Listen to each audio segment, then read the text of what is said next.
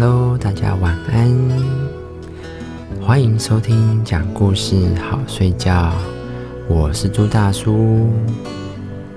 今天要跟大家讲的故事叫《搬弄是非的野猫》。那我们就开始进入故事吧。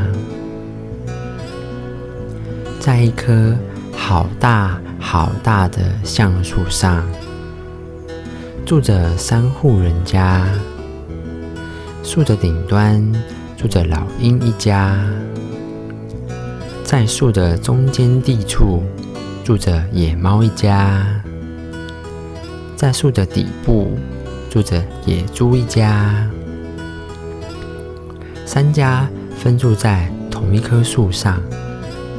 本来呢是一件令人很高兴的事情，因为他们。都各自有自己的小孩，大家一起聊天，一起玩耍，很开心，也很热闹。有一天，野猫的老毛病又犯了。那只野猫呢，专门喜欢搬弄是非，不然它会觉得很无聊。野猫来到老鹰家。对老鹰太太悄声悄气地说：“喂，你知不知道猪太太整天在家挖洞，弄得我的孩子们都睡不好。这个还是小事呢。猪太太这样挖来挖去的，说不定哪天这棵树就会会把挖倒的。那时候我们两个家。”可要遭殃了！老鹰听了这番话，担心的对野猫说：“我们要不要劝劝它，不要再挖了，好不好呢？”野猫就说：“算了吧，它哪是那么通情理的？别指望它会听别人的劝告，还是自己小心点就是了。”老鹰。再也不敢离家外出觅食了。他担心，在他离开的时候，孩子们会出事情。野猫呢，又去野猪家做客。他很热心的对野猪太太说：“你好啊，我特意来告诉你一件事，你不要对外人讲哦。”野猪看野猫神秘兮兮的样子，急忙着问：“出了什么事啊？”是这么回事的。今天早上，我听到上面的老鹰太太低声的对他们的孩子说：“今天我不去打食了，等会儿去弄猪肉给你们吃。”吓得连我都不敢离开家了。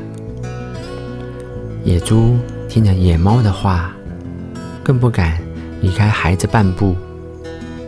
野猫晚上照样出去找食物喂自己的孩子，可是呢，老鹰妈妈和她的孩子们饿坏了，野猪太太也和她的孩子们也饿坏了。有一天，野猫的孩子哭着找妈妈。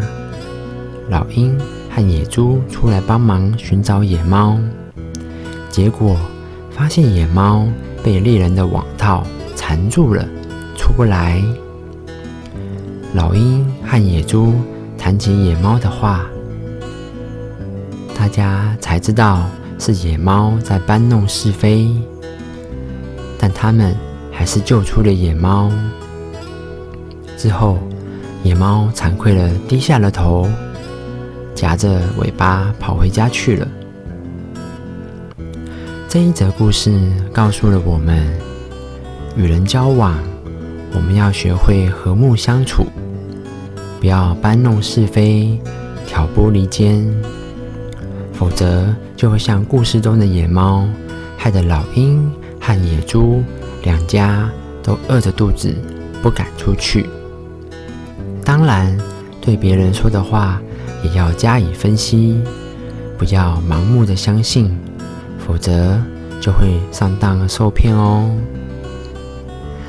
那么今天的故事就讲到这里，我是朱大叔，我们下期故事再见，大家拜拜。